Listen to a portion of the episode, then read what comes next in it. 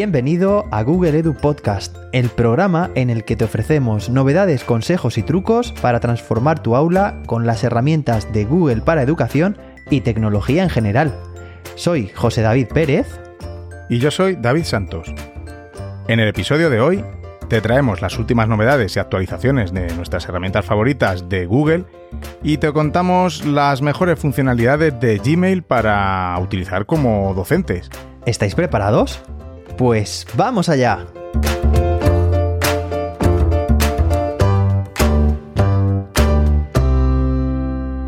Hola, bienvenidos a otro episodio más de Google Edu Podcast, el episodio número 32.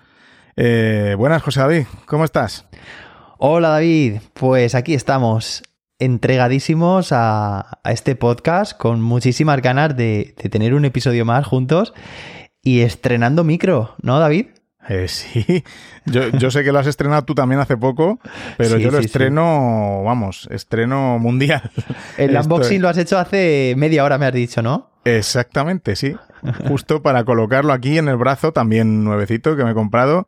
Y, nada, a, grabar. Espero que me estéis todos escuchando muy bien. Eh, y tenemos que decir que tenemos además el, mismo micro.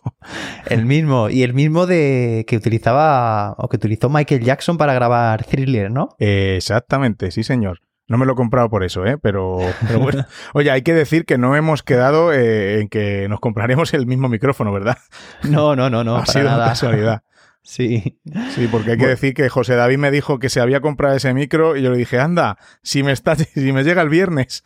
O sea, ha sido, ha sido la verdad, casualidad. Pero bueno. Sí. Muy bien, muy bien, muy contento con el micrófono, sí, señor. Esperemos que notéis todos la diferencia y que sea para, para bien este, este cambio. Bueno, David, y tenemos una buenísima noticia. Hemos llegado hace muy poco en Twitter a una cifra redondísima vamos, esto es increíble. Hemos superado ya la cifra de 3.000 seguidores.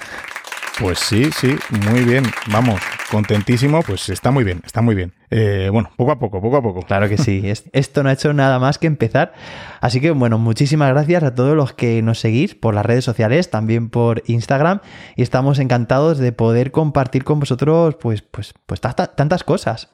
Bueno, David, ¿y, qué más? Eh, al final nos quedamos en el último episodio con la, nevada de ahí, de, en general de España, en España, ¿no? Pero, pero sobre todo, pues con incidencia grave en, Madrid, que no podíais ni salir prácticamente a las calles con el, aplazamiento del inicio de las clases. ¿Qué tal? ¿Habéis empezado ya las clases? ¿En qué condiciones? ¿Sí? ¿No? Pues fíjate que, que se ha ido retrasando, retrasando y al final empezamos el, eh, las clases presenciales el miércoles 20 de enero. O sea que, que bueno, ya sé que para, para algunos hemos estado 10 días más de vacaciones, que ya sabemos que no, que no es cierto, que no es así, porque bueno, ya sabes, hemos estado teletrabajando, por supuesto dándole caña en mi, en mi centro en particular a todas estas herramientas de Google que nos están eh, la verdad es que cada vez que tenemos una situación de estas, pues nos están salvando, pues vamos, no como otras que no voy a mencionar ahora, pero que han fallado, eh, han fallado estrepitosamente otra vez en esta, en estos siete días que hemos estado, siete días lectivos que hemos estado en casa. Así que bueno, yo tengo que decir que, que todos los profes de mi cole y yo estamos súper contentos de, de usar las herramientas de Google y, y, que no nos paga Google, ¿verdad, José David? No. no nos paga Google para tener este podcast, para, para haber hecho, para habernos sacado los mm, certificados de Innovators, Trainer, etcétera. No nos pagan nada. Ojalá, oye, oye, si alguien nos está escuchando de Google, si, oye, si nos quiere pagar algo, hablamos hasta mejor, ¿eh? Pero no, no nos, no nos paga Google. En mi cole tampoco, por supuesto, y vamos, es una, son unas herramientas súper fiables que, que, que se ha demostrado una vez más que en este confinamiento por, por temporal, pues le hemos sacado muchísimo partido a, a ellas y si no ha fallado ni una vez, ni una en estos días. Así que, genial. Totalmente, vamos, no nos puede parar ni a nosotros como podcast, ni a las herramientas de Google, ni el temporal, ni un maldito virus. Aquí estamos y, con todo lo que se está escuchando, bueno, y que todos somos conscientes de esta realidad, ¿no? Que las cifras están de nuevo, pues, incrementándose, de que esta tercera ola, que está descontrolada, bueno, pues que sepáis que aquí seguiremos apoyando a la comunidad, apoyando a todos los docentes, compartiendo, pues, pues todo lo que podamos y más para que los docentes, pues, tengamos y tengáis estas herramientas, les podáis sacar partido y, y bueno, y que no haya quien os pare ni, ni, nada que os pare. Eso es. Y José David, a ti sí que no te para nadie con tu, entre tus cursos, tus vídeos y ahora estás eh, haciendo un curso de nivel avanzado, ¿no? Por allí, por, por Andalucía. Sí, sí, sí. Bueno, estuvimos grabando lo que son los, vídeos del, virtualmente, virtualmente. Sí, sí, sí. lo grabamos a finales de, de 2020, hace nada, hace un par de meses o así. Y bueno, tengo que decir que es un curso eh, que se llama Aplicación Didáctica de Classroom y Herramientas de Google en nivel avanzado para la Junta de Andalucía, que es un curso en el que bueno, se han matriculado miles y miles de docentes. Bueno, también está el nivel inicial y luego el nivel avanzado.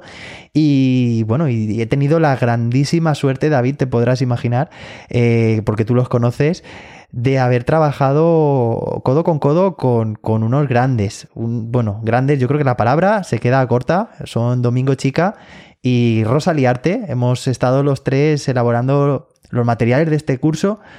Y bueno, pues ya ha salido a la luz, se ha publicado y bueno, pues a día de hoy son, son como he comentado, miles de docentes los que, los que están empezando a, a cursarlo. Así que, bueno, pues desde aquí envío, enviamos, David, un fuerte abrazo a, a ellos dos, a Domingo y Rosa, por toda la labor que hacen, por, por cómo mm, comparten sin tregua y cómo nos iluminan el camino con, todo lo que hacen.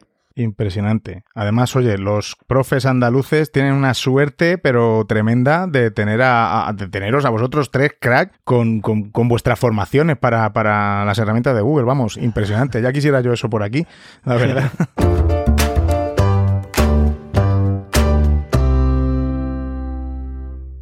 Bueno, pues tenemos una fantástica noticia.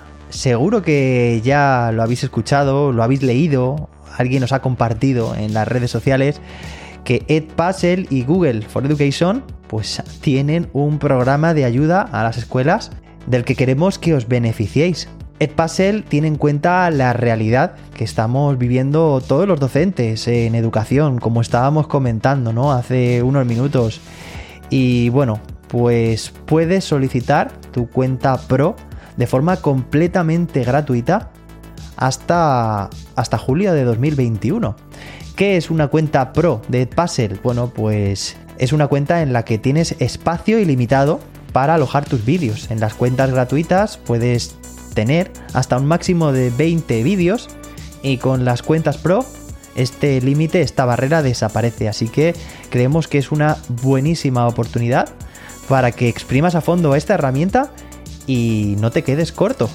Y David, seguramente, porque ya he visto también en las redes sociales que alguien se pregunte, bueno, ¿y qué pasa pasado esa fecha, ¿no? Esa, ese julio de 2021.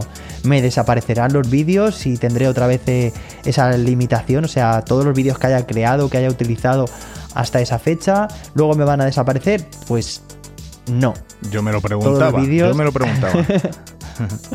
pues todos los vídeos que, por ejemplo, si, tienes 40, 50, 100 vídeos, permanecerán en tu cuenta para que puedas seguir utilizándolos en adelante. Así que, bueno, queremos que os aprovechéis de esta magnífica herramienta, de esta grandísima oportunidad. Ya sabéis de qué trata Edpuzzle porque hablamos siempre unos minutos de ella en cada episodio. Así que si te has incorporado ahora y no sabes de qué estamos hablando, echa un vistazo a los episodios anteriores y sabrás muy bien en qué consiste y cómo te puede ayudar. Así que David, mi cole ya tiene las cuentas pro activadas. Os dejaremos el enlace también a todos los oyentes en las notas del episodio. Y a los que estáis suscritos a la newsletter, pues también os enviaremos el enlace. Esperamos que pronto, hoy mismo, registréis a vuestro colegio. Yo ahora mismo le estoy mandando al director de mi centro el enlace para que, para que lo registre. A ver si, ah, a ver, si, A ver si, a ver si me hace caso, a ver si, a ver si cuela, a ver si cuela. Yo creo que sí. Sí, yo creo que sí. Te tenemos ganado. Sí. Bueno, y David, aprovechando también esta, esta oportunidad, voy a dejar también en, en, las notas del episodio un canal de YouTube, ya hablé de él en otra ocasión, que estoy utilizando con, con mis alumnos eh, sobre matemáticas de sexto de primaria, por si a alguien más pues le puede venir bien. Y es más, os dejaremos también el enlace de mi canal en Edpuzzle, o sea, de mi cuenta, para que podáis reutilizar todos los vídeos que envío a mis alumnos con todas las preguntas que les envío listos para utilizar y a golpe de clic, como hemos dicho otras veces, que podáis utilizar en vuestras clases con vuestros alumnos en Google Classroom.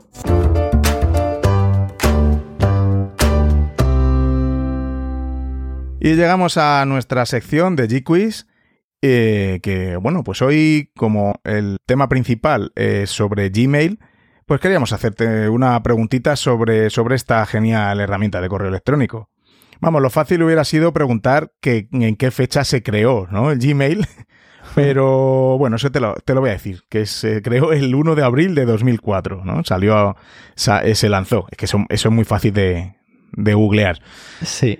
y la, la pregunta de hoy es, cuando se lanzó ese abril de 2004 Gmail, ¿qué capacidad de almacenamiento eh, nos daba Google entonces con su Gmail? Vamos a dar, como siempre, tres opciones. Opción A, 1 giga. Opción B, 250 megas. Opción C, 15 gigas, como actualmente las cuentas eh, de Gmail personales. Ya sabes. Al final del episodio te lo diremos. José David, ¿qué tal? ¿Lo sabes? Pues mira, tengo que decir que hoy soy yo el que no sé la respuesta Mm, pero, pero me quiero mojar un poco aquí. A ver. Ah, sí, venga, mójate. Sí, sí, sí. 250 eh, megas me parece como muy poco. Entonces, bueno, y 15 gigas es, lo actual, ¿no? Pero claro, de un giga a 15 gigas, bueno, pues venga, voy a, voy a decir un giga. Va, eh, vale, pues lo, decimos al, lo, desvelamos al final. Oye, tenemos que decir que esto, esto está siendo real, ¿eh? No es ningún, ninguna parodia. José David no lo sabe, así que... No. sí que sé, David, que luego durante, o sea, durante los años, por, por enviar invitaciones y demás, se iban consiguiendo gigas adicionales y hay muchos pues que en lugar de 15 gigas, pues, pues hemos llegado a, a 17, a 19 o así. Pero no sé yo, yo, yo diría, venga, un giga, va, me arriesgo y luego, luego me dices si lo he dicho bien o me he equivocado. Pues venga, pues luego lo desvelamos al final del episodio.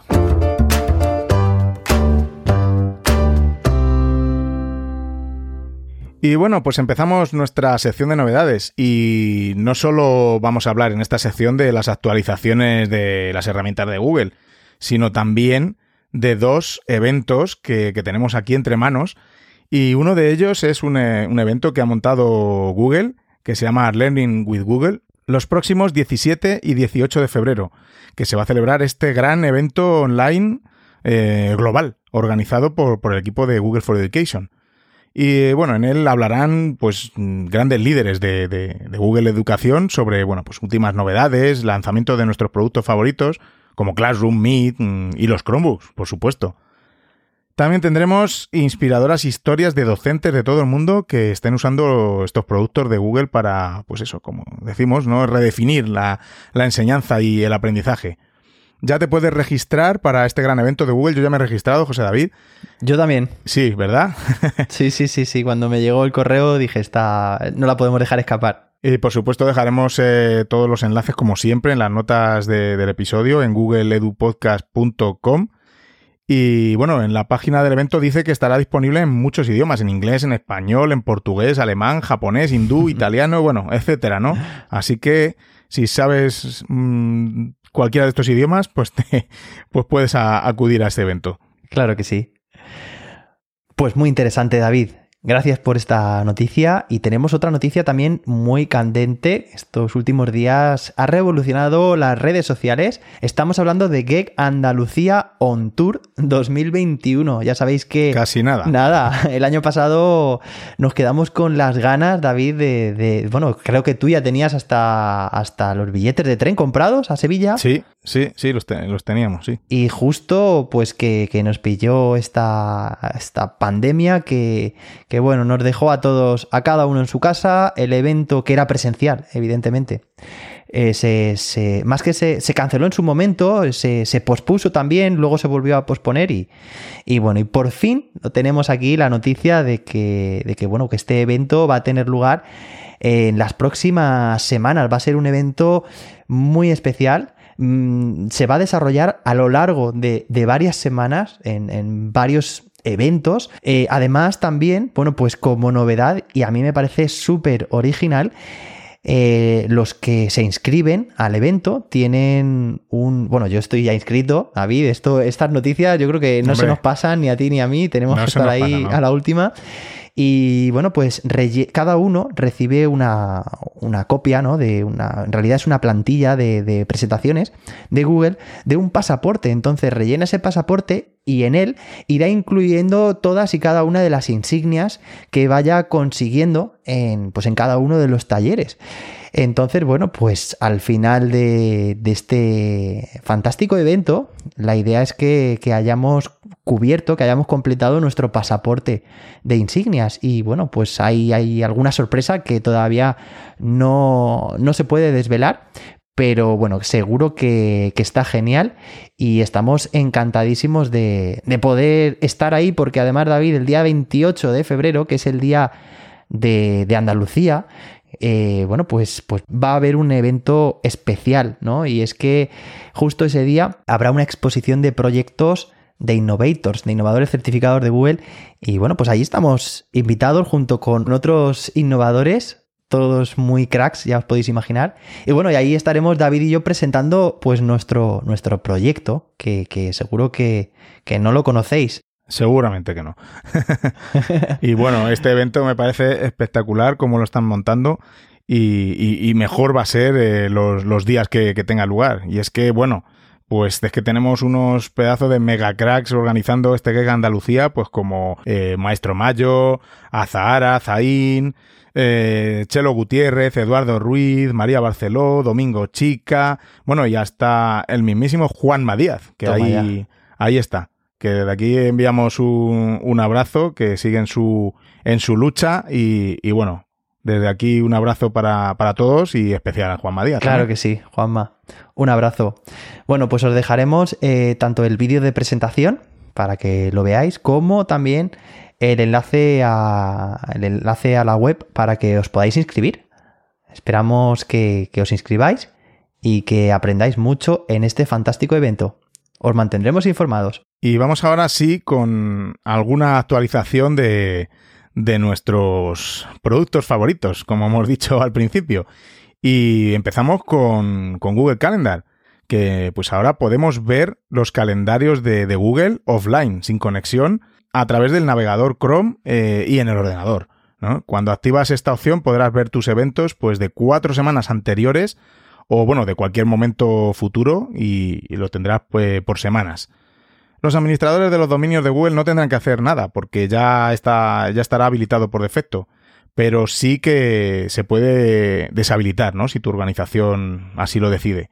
Para los usuarios estará deshabilitado por defecto, pues, ya que es una característica que por supuesto irá vinculada por dispositivo y estará ya disponible en dominios de lanzamiento rápido el 20 de enero que, bueno, que a día que estemos, que estéis escuchando este podcast se supone que, ya está, y bueno, y los demás eh, dominios a partir del 8 de febrero. Así que bueno, pues una característica más para poder trabajar sin conexión que me parece fenomenal. Totalmente. Y os traemos también otra novedad, y es que ahora puedes cambiar el tamaño de las secciones de chat y Meet en el panel que tenemos, ya sabéis, eh, a la izquierda dentro de Gmail. ¿Vale? Se puede pues redimensionar y ajustar a tus necesidades, hacer más grandes, más pequeños. Esta novedad estará activa para todos los dominios desde el día 19 de enero. Así que, pues como ha comentado David, todos las tendréis ya en vuestro dominio desplegadas.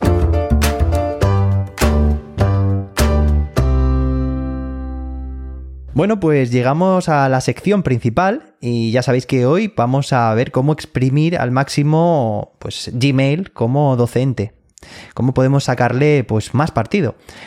Ya sabéis que, bueno, pues que en Gmail tenemos desde hace no mucho tiempo eh, integradas, pues esas secciones de, chat, de salas, de reunión que hemos hablado antes en, también en una de las novedades.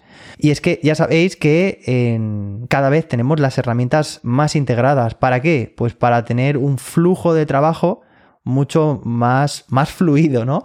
Que lo tengamos todo a golpe de clic, que no tengamos que estar abriendo nuevas pestañas para poder acceder a la información. Y es que eh, tanto el chat como las salas de reunión, como organizar una reunión nueva de Meet, pues son eh, procesos frecuentes y que Google nos hace mucho más fácil y nos lo hace, nos lo coloca de forma mucho más rápida desde el propio Gmail. Así que bueno, pues esperamos que esta integración os sea de utilidad y más ahora que podéis redimensionar todas estas secciones. Sí, además, José David, el, eh, correo electrónico en general es un caballo de batalla eh, gordo, ¿no? Para, para nuestra productividad, que ya sabes que yo, que me gusta mucho este tema y, y bueno, siempre tenemos que, que cuanto más mm, productivos y eficaces, eficaces seamos con respecto al manejo de, de nuestros correos electrónicos, pues oye, pues eh, más tiempo tendremos para, para, para otras cosas, ¿no? Y bueno, la verdad es que Google tiene muchísimas opciones eh, tanto de personalización como configuración que, nos van a hacer mucho más productivos. Totalmente. Podríamos estar pues horas y horas hablando de, de, pues, ese menú de, de configuración que, que, tiene un montón de pestañas pero bueno, nos vamos a centrar en esas funciones o funcionalidades que consideramos más destacables. Una de ellas es cuando recibimos un correo electrónico, tenemos la opción de posponer, es decir, que desaparezca de aquí este correo electrónico ahora porque no quiero que interfiera, eh, que no me ocupe espacio en, a nivel mental, como si no lo hubiera recibido, ¿vale? Y quiero que llegue, por ejemplo, pues mañana a las 8 de la mañana o el próximo lunes, ¿vale? Es como desaparece de mi bandeja de entrada, ¿vale? Y vuelve a aparecer dentro de, pues, un tiempo, ¿vale? Que tú definas. La opción de posponer yo la utilizo bastante, sobre todo pues eso, para que no estén en mi bandeja de entrada ciertos correos que en ese momento considero que no son prioritarios, que no son urgentes y que pueden esperar. Fíjate, José David, pues eh, eh, me, encanta que, tengamos esas opciones, pero yo el, posponer no es algo que, no lo uso. Pero me, parece fenomenal que, esté ahí. no lo uso porque, bueno, luego, luego ya contamos cómo, cómo organizo yo el, el correo electrónico, pero bueno, me parece eh, la filosofía principal, que es la de tener la bandeja de entrada vacía, esa, esa es la, lo principal. Y bueno, pues los, los medios de, para conseguirlo me parece fenomenal que sea mediante el posponer un correo electrónico en concreto o como voy a contar, vamos a contar después eh, con, con, etiquetas, ¿no? Pero bueno, es una muy buena opción que yo no uso. Mira, fíjate, tú lo usas mucho y yo no lo uso casi, así que Está bien, está bien. bueno, y esta me imagino que, sí que la utilizarás, que es la de programar un correo electrónico. ¿Puede ser, David, o no? Sí sí sí, sí sí sí, porque me parece que cuando hace no mucho, ¿no? Lo implementó Google en, Gmail, no recuerdo hace, hace poco relativamente, y me parece una muy, muy, muy buena opción porque, bueno, eh, ya sabemos que el correo electrónico eh, no es una herramienta, o no debe ser así, no es una herramienta de comunicación síncrona, ¿no? Aunque algunos lo pretendan, mm. es, es asíncrona, entonces no tienes por qué... Eh, vamos, si te mandan un correo como a mí el otro día de que por favor urgente, urgente tenía que contestar a los juzgados, Vaya, David. Eh, yo no sé cómo los juzgados, se, una, una, comunicación urgente usan el, el, correo electrónico, pero bueno, aparte de eso, hmm. eh, como, iba, como iba diciendo, pues eh, yo, por ejemplo, lo uso para, pues si tengo que mandar un correo a, bueno, pues a, claustro o a cualquier, o a cualquier familia, ¿no? Como, como director, pues a lo mejor no quiero, tampoco quiero mostrar mi disponibilidad inmediata, ¿no? Con el correo, pero en ese momento puedo contestarlo y bueno, pues lo programo para, para más, para más tarde o al día siguiente o por la noche. A lo mejor tengo un rato o me he despertado a las 4 de la mañana y no tengo otra cosa que hacer que mirar los emails, que no, no lo hago, pero bueno. Pero no, no me gusta enviar correos a horas, aunque no lo mire la gente, pero, pero bueno, a mí me, me yo programo los, los correos para, para enviarlos a horas que yo, que yo creo que son convenientes para, para que lo vea la gente. Totalmente, David. Eh, vamos, coincido plenamente. Mis horas de trabajo, por ejemplo, cuando yo pues más productivo me siento y cuando también pues en casa, ¿no? Más puedo trabajar, son es desde noche y tarde, entonces bueno, pues evidentemente el envío programado lo utilizo muchísimo, pues nada, basta programarlo para el día siguiente a las 8 a las 9 de la mañana, a media mañana o si es fin de semana, pues ya para, para el lunes. Pero el, el, caso es intentar no molestar ¿no? a las otras personas si no es un horario adecuado, como decías. Y precisamente enlazando con, con esto que estamos comentando, claro, correo electrónico no es una herramienta que se espera síncrona, ¿no? Que, que se, se, espere un, digamos, como en un chat, una, una contestación a lo mejor más, más fluida o, más inmediata pero sí que tenemos que decir que desde hace relativamente también poco tiempo, en la barra superior, por la parte de la derecha, encontraréis un desplegable en Gmail en el que podéis eh, mostrar vuestra, vuestro estado, ¿no? De cara al chat. Es decir, automático, basado en tu actividad, si estás utilizando o no. Ahí se conecta o se desconecta, apareces como disponible o no disponible en función de si estás utilizando la, la herramienta o no. Modo no molestar, ¿vale? Por ejemplo, pues cuando estás en clase o cuando estás en una reunión. Y, bueno, puedes ponerlo también en modo como, como, disponible o como ausente. Entonces, bueno, pues es interesante también que, que, sepamos gestionar nuestros estados, informar a otras personas que en ese momento quieran ponerse en contacto contigo, que si es a través del chat, sepan cuál es nuestro estado. Me parece fenomenal todas estas opciones que nos da Google. Y luego hablando de, cuando estábamos hablando de lo de programar porque no quiere molestar a la gente, depende a qué horas, ¿no? Yo un consejo que doy productivo es eh, yo deshabilito las notificaciones de correo electrónico, tanto en el móvil como en el escritorio. De hecho, intento evitar eh, tener la pestaña como yo antes hacía, ¿eh? Pero no es, no es bueno para, para mi salud el tener la pestaña de, de mi Gmail abierta todo el tiempo en mi navegador Chrome. Es decir, yo me meto al correo electrónico para mirar los correos, trabajar en ellos el rato que haga falta, pero después fuera. Y no me llegan ni al, ni al móvil ni, ni lo veo en el mismo navegador. Entonces, bueno, a no ser que estés esperando algo urgente o algo que mm, tienes que, estar pendiente, pero vamos, yo intento primero quitar notificaciones y segundo, eh, mirar el correo electrónico eh, dos, tres veces al día, pero con intención, ¿no? Esas veces voy a trabajar en el correo electrónico y me paso un, un, tiempo, un tiempo en él. Qué bien, David. Bueno, aquí estamos dando consejos que a nosotros nos resultan muy útiles, formas de utilizar Gmail. Eh, por supuesto, coge lo que más útil te parezca, ¿vale? Porque, bueno, la forma de trabajar de cada uno, pues no. E-, es, es única, ¿vale? Pero sí que os contamos, pues, lo que, lo que a nosotros nos sirve. También tenemos la opción de insertar firmas. Si nos damos cuenta, pues eh, David, hay muchas de estas opciones que han aparecido en los últimos meses. Está creciendo de forma brutal Gmail, como corazón, bueno, corazón, iba a decir yo. Es una de las herramientas, claro, que, son el núcleo, ¿no? La, la comunicación eh, de, que utilizamos los, docentes, pues, pues bueno, con nuestros alumnos podemos utilizar Classroom también, ¿no? Pero evidentemente el correo electrónico no se ha visto desplazado en ningún momento en lo que se refiere a la comunicación. Y además, José David, eh, una cosa importante que, que, yo creo que debemos, debemos afrontar con nuestros alumnos cuando empiezan ya a manejar este tipo de herramientas es el, eh, el cómo el cómo enviar eh, un correo electrónico, no cómo enviarlo, sino también, por ejemplo, yo durante el confinamiento mm, he encontrado correos electrónicos con todo el texto, todo el cuerpo en el asunto, ¿no? Eh, pero de alumnos y de familias también. Entonces, también, bueno, yo creo que es un, es un algo importante y bueno, en Gmail hay muchas opciones que, poco a poco se les pueden ir enseñando a, a nuestros alumnos y porque el correo electrónico es una herramienta que, que,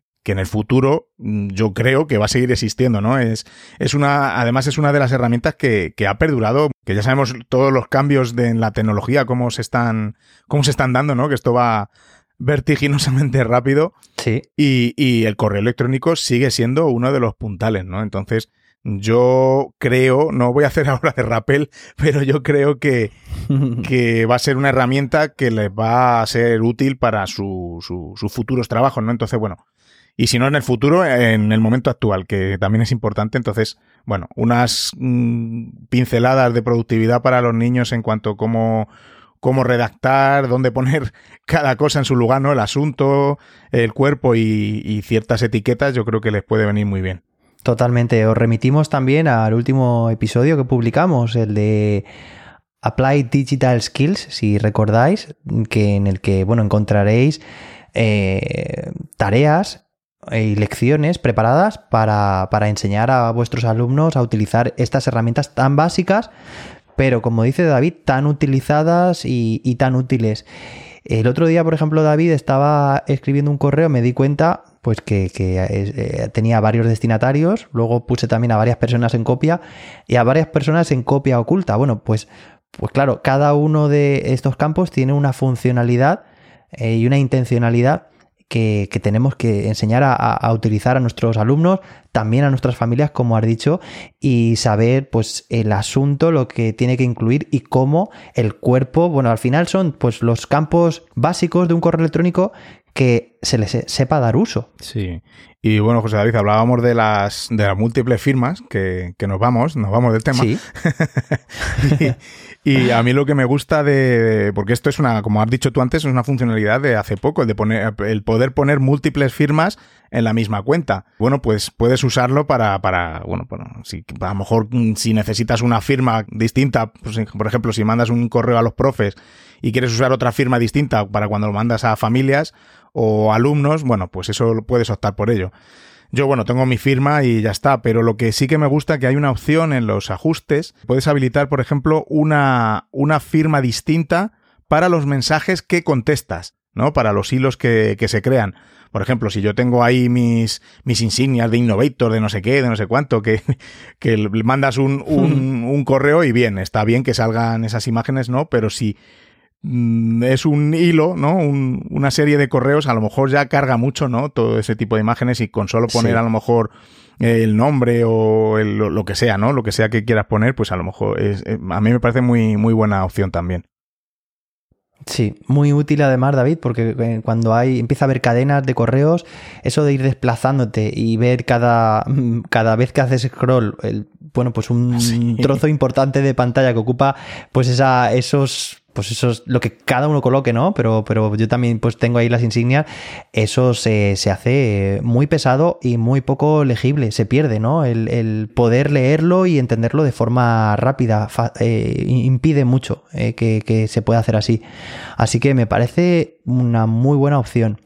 Hay una, también una opción, David, que yo no la he utilizado mucho, la verdad, y de forma muy puntual, pero queremos queremos también comentarla porque nos parece muy interesante y es utilizar el modo confidencial que de nuevo también tiene poco tiempo.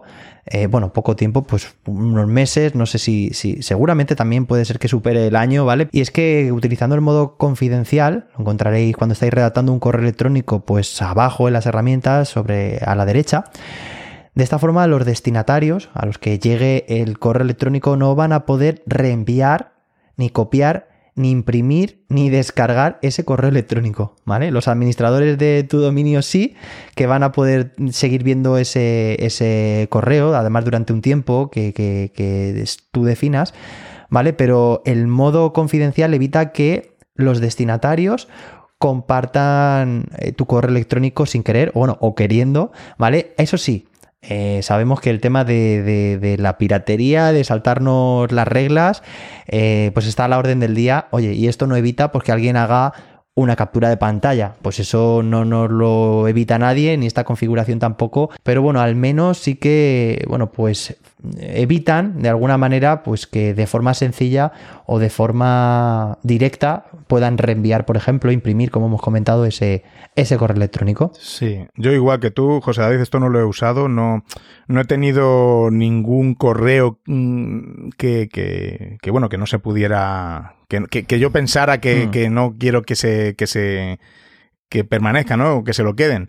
Eh, sí que es cierto que, la, que cuando mandas un correo electrónico, y es otra cosa que también yo creo que, que hay que incidir en nuestros alumnos, cuando mandas algo por escrito, eh, bueno, pues permanece, ¿no? Entonces hay que, hay que tener mucho cuidado con lo que, con lo que se escribe. Que ya, ya os lo, os lo digo yo desde aquí, desde la dirección del centro, cuando vamos a contestar eh, correos delicados, hay que, bueno, hay que darle muchas vueltas a la redacción y cómo se dicen las cosas, porque lo que queda por escrito, pues ahí, ahí queda, ¿no? Entonces, bueno. Pero sí, sí es cierto que yo no, no, no he usado este modo confidencial, la verdad. Pero lo que sí que has usado, que antes has empezado a comentar, yo también utilizo mucho, son las etiquetas, ¿verdad, David? Sí, sí, sí, bastante, bastante. Y bueno, porque es muy fácil el, el marcar un correo con una etiqueta que quieras. Crearla es facilísimo. Simplemente marcas el correo, mm, arriba tienes crear etiqueta y, y, bueno, pues puedes etiquetar, pues yo qué sé, pues como eh, familias, correos de familias o, o bueno, no sé. Eh, yo tengo dos etiquetas eh, que me parecen fundamentales porque estábamos antes habíamos hablado un poco de, de hemos dejado ahí un poquito en, el aire lo, del, lo de la bandeja de entrada, lo del inbox cero, ¿no? Entonces yo creo unas etiquetas de para los correos que necesitan acción, es decir, algo que necesito hacer. Mm, entonces los etiqueto con esa con esa etiqueta, valga la redundancia, y los archivo porque mm, yo intento tener eso, la bandeja de entrada cero que es una, es una filosofía, ¿no? ¿no? Porque no es cierto que todos los días tengamos o tenga yo la, la bandeja de entrada cero, porque no es así, pero sí que intento que cada semana o así, pues esté todo, todo limpito, ¿no? Entonces, mi, mi idea es tocar el correo electrónico solo una vez. Es decir, si yo lo toco, si yo lo leo, ya tengo que hacer algo con él. Eh, o lo etiqueto porque sé que tengo que hacer algo después o contestar y en ese momento no puedo, pero ya le muevo a su etiqueta correspondiente, ¿no? Entonces, bueno, yo la verdad es que lo llevo muy bien. Muy, a, veces no, a veces hay semanas horribles, pero sí que sí que lo intento y, bueno, eh, es más un estado mental, ¿no? Y de, y de y de limpieza, digamos, ¿no? Bueno, David, por unos momentos, no sé, pensaba que estábamos en beta permanente. bueno, me encanta todo lo que estás comentando y de hecho, pues es algo que a raíz de escuchar tu podcast, vamos, yo no archivaba los, los correos, nunca los archivaba, hasta que empecé a escucharte todo lo que supone limpieza, eh, limpieza también de, sobre todo de, espacio mental, ¿no? De decir, mira, esto lo tengo vacío y no tengo nada que, contestar. No Bueno, pues yo eso eh, lo, lo, hice a partir de, tu podcast. Ahora tengo archivados mm, todos los correos que me van llegando conforme les voy dando salida. Eh, utilizo también esta forma de trabajar del inbox cero, de, mantener la, bandeja de entrada a cero cada vez que me pongo con ella. Por ejemplo, ahora que, nos hemos despertado hace, bueno, pues que es por la mañana, hmm. eh, tengo 17 correos por leer, ¿vale? Pues cuando me ponga... Eh, tengo que, eliminarlos todos, bueno, eliminarlos, darles salida, ¿no? Gestionar, eh, contestar y archivar, por supuesto. Entonces, bueno, pues recuerdo que cuando eh, archivé hace unos meses, después de escuchar tu, podcast, tenía como, no sé, esto de que 9.999 me llegaban ahí las notificaciones, pues no sé cuántos serían, supongo que habría pasado ese, ese límite y a partir de ahí descansé muchísimo a nivel mental porque esa limpieza, eh, ese gusto que da, ¿no? Incluso Gmail te, pone ahí una imagen en, la app de no tienes eh, nada que contestar o no tienes, es como ahí un personaje en un prado y todo felicidad. Pues algo así, ¿no? Es lo que se siente a nivel psicológico. Sí, y, lo que dices tú de, que tenías esta mañana 17 y que ya te vas a poner a, leerlos, tal. Eh, yo comentaba antes lo de tocarlo solo una vez, ¿no? Eh, pero también eh, creo que es importante el intentar diferenciar actividades. Es decir, si voy a leer correos, leo correos. Si voy a contestar, contesto. Si voy a ponerme a archivar, por ejemplo, pues ya me pongo a archivar todo, ¿no? No es lo mismo leer correos que contestarlos o que tener que clasificarlos.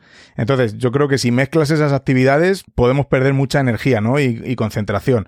Genial. Y bueno, pues estábamos hablando de las etiquetas, eh, de cómo etiquetar correos para clasificarlos y que luego pues, sea más fácil su, su gestión. Y también nos gustaría hablar, relacionándolo con las etiquetas, de los filtros. Y ya sabéis que los filtros se pueden eh, pueden hacer que, eh, que los correos se etiqueten automáticamente. Bueno, una de las funciones. Tienen muchas más, como por ejemplo contestar automáticamente un correo electrónico que te llegue de tal destinatario o con tal asunto, etc. Bueno, pues ya sabéis que podéis crear un filtro en Gmail que en el que automáticamente cuando recibas un correo electrónico de tal destinatario o de tales destinatarios, ¿vale? O con tal asunto, automáticamente pues vaya a la etiqueta correspondiente, ¿vale? Es un proceso que nos permite ahorrar tiempo y que, y que bueno, pues está completamente automatizado y bueno, y no, no queríamos dejarlo escapar y de, de, nombrar porque, porque es muy útil también. Sí, sí, muy útil y te hace ganar bastante tiempo. ¿eh? Es, algo, todas las automatizaciones, todo lo que podamos automatizar está fenomenal, la verdad. Sí. Bueno, y cambiando un poco de tercio, pues seguro que muchos de, de tus correos electrónicos van dirigidos no a una sola persona, sino a un conjunto de personas. Puede ser que sea, pues no sé, a tus alumnos de clase o a lo mejor para eso utilizas Classroom.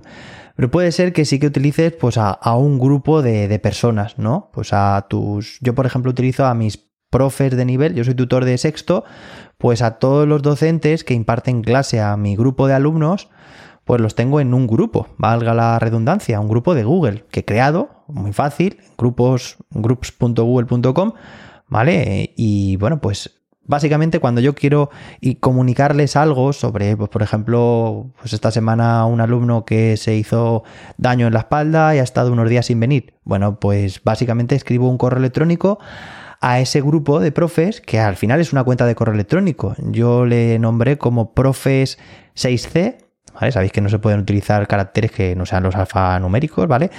profes 6C 2021, mm, también para poder bueno, pues para, para, decir el curso en el que estamos, porque el año que viene pues serán otros profes seguramente en este, en este curso, eh, arroba pues el dominio de tu, de tu cole.com. Y bueno, pues es una forma muy rápida de no, de no dejarte a, nadie que se te haya escapado, ¿vale? De, decir, bueno, pues yo envío un correo a, a, ese grupo y lo definí a principio de curso y sé que le va a llegar a, a todos ellos. Es mucho más rápido y mucho más efectivo, por eso, porque le llega a todos y no tienes que estar tecleando ahí uno a uno sus cuentas, ¿vale? Así que, bueno, pues crear grupos interesante.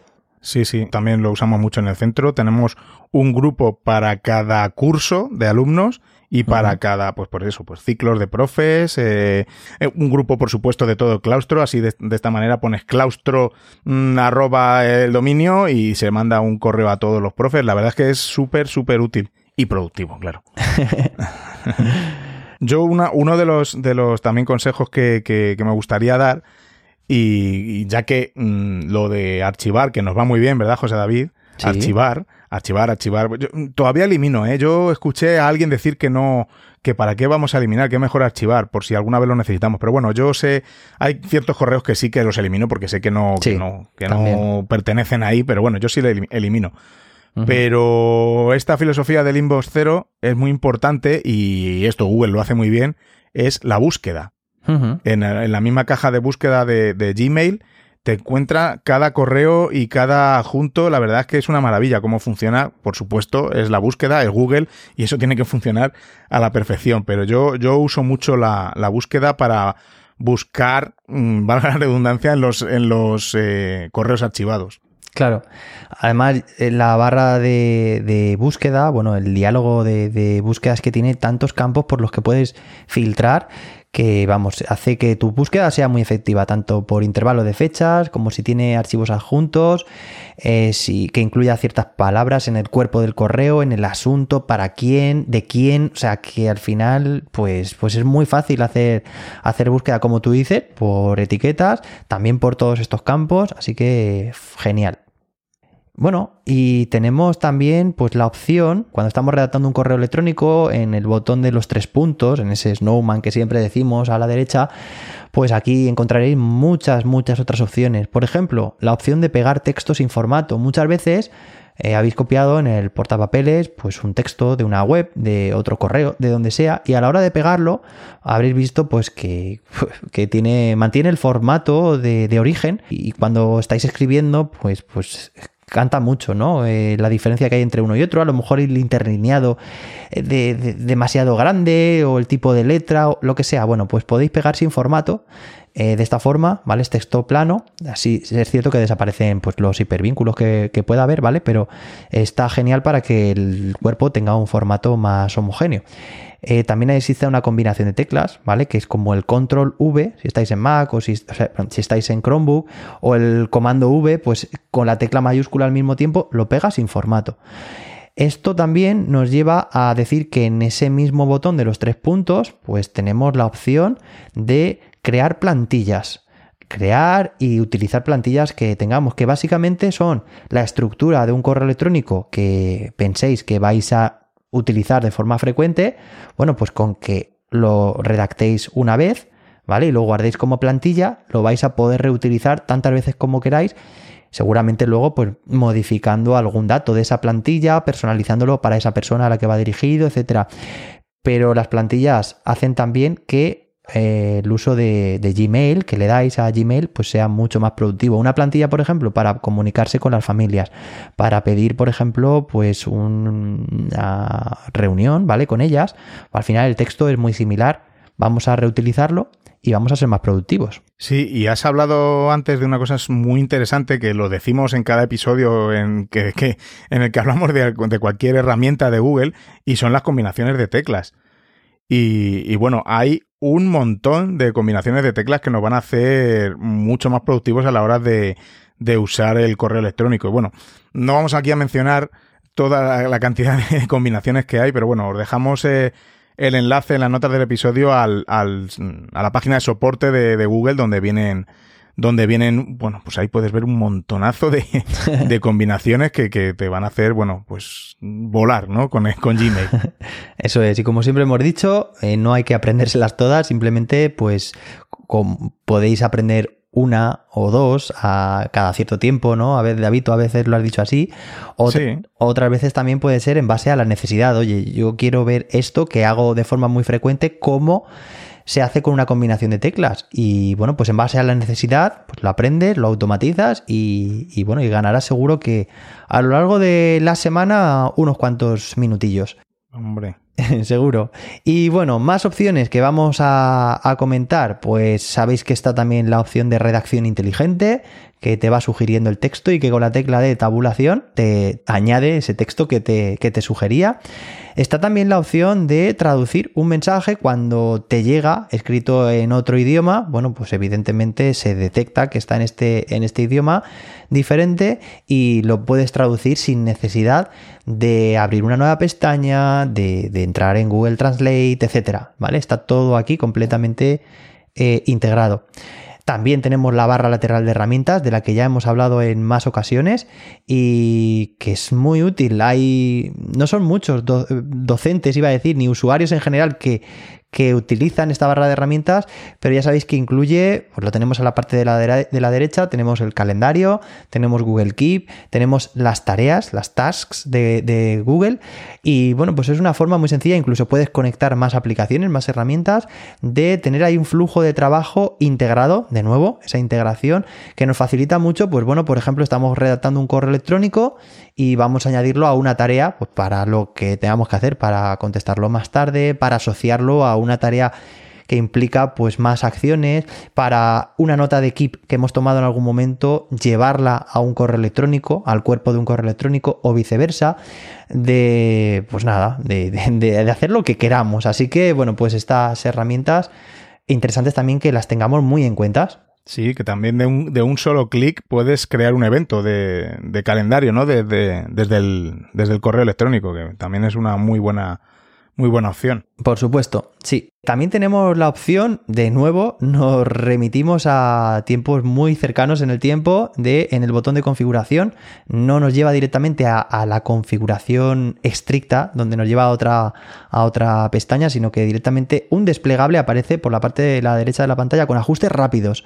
Aquí podemos configurar la densidad con la que queremos visualizar nuestros correos electrónicos y con un clip seleccionar entre las opciones que nos aparecen también podemos cambiar el tema, el tipo de bandeja de entrada, que puede ser predeterminada, los correos importantes que aparezcan en primer lugar, los correos no leídos en primer lugar, los destacados, los prioritarios, en fin. Puedes configurar, personalizar tu bandeja de entrada como quieras y también puedes configurar, pues, el panel de lectura, las conversaciones, en fin. Algunas secciones más que seguro que hacen que, que bueno, pues que sientas más, te sientas más, más familiarizado y más cómodo a la hora de, trabajar con, Gmail en base a tus necesidades y expectativas también. Sí, yo, yo recomendaría que, que probaras cada una, ¿no? Eh, sí. Eh, según estamos hablando, yo lo estoy tocando y bueno, pues alguna, eh, en vez de la, la opción clásica, ¿no? El, la vista clásica, de todas las que has comentado, José David, pues puede que una te vaya más para tu, tu, tu espacio mental, ¿no? Eso es. Por supuesto, también tenemos la opción de instalar complementos, ¿vale? Ya sabéis que los complementos, que no son extensiones, ¿vale? Las extensiones están instaladas en el navegador, ¿vale? Pero los complementos están instalados en el, propio Gmail, ¿vale? Y funcionan, pues, aunque estés utilizando la, la, app, pues también tienes esa funcionalidad extra que añaden los complementos al propio Gmail. ¿vale? Se pueden instalar complementos o también llamados add-ons de múltiples temáticas, ¿vale? Y lo que hacen, pues es lo que hemos comentado, es añadir algo extra a Gmail. Por ejemplo, pues tenemos la opción de instalar MailTrack, ¿vale? Que básicamente, pues lo que hace es hacer, pues, hacer un seguimiento, ¿no? De tus correos electrónicos, eh, los que envías, los que recibes, instalar Zoom, Trello, ah, bueno, pues o Slack, cualquier herramienta, mm, vas a poder tener una integración aparte de las que ya hemos comentado anteriormente, y van a hacer que eh, tu uso de Gmail con esa herramienta que también utilizas, pues sea mucho más efectivo. Pero hablando de, bueno, hemos hablado de MailTrack, también tenemos una opción que no es que sea muy conocida y muy utilizada, y con esta terminamos, es la opción de poder solicitar y enviar confirmación de lectura. Es decir, que cuando envías un correo electrónico a otra persona, saber si esa persona lo ha leído, como en WhatsApp que tenemos ahí los tics estos grises y azules, ¿no? Y saber cuándo lo ha leído. Esta opción está disponible, pero es cierto que está disponible solo entre cuentas corporativas, eh, tanto de educación como de trabajo, por ejemplo, y las tiene que habilitar, el, se tienen que habilitar desde la consola de administración. ¿vale? Entonces, bueno, pues está restringido al dominio, bueno, o a este tipo de cuentas. Y, bueno, yo he estado toqueteando, he estado trasteando, pero, pero no he tenido todavía las necesidades como, bueno, pues el modo confidencial. Son dos funcionalidades que comentamos para que sepáis que están ahí que, bueno, pues que, podéis trastear también. Y si no las hemos utilizado hasta ahora, bueno, pues, pues por, en nuestro caso ha sido porque no las hemos necesitado. Pero seguramente eh, es probable que en tu caso sí. Quién sabe. Ahí están, ahí las tenéis. Claro, eso es lo bueno, que tenemos todas las opciones para poder cacharrearlas y elegir la que más nos, nos convenga a nuestra situación particular.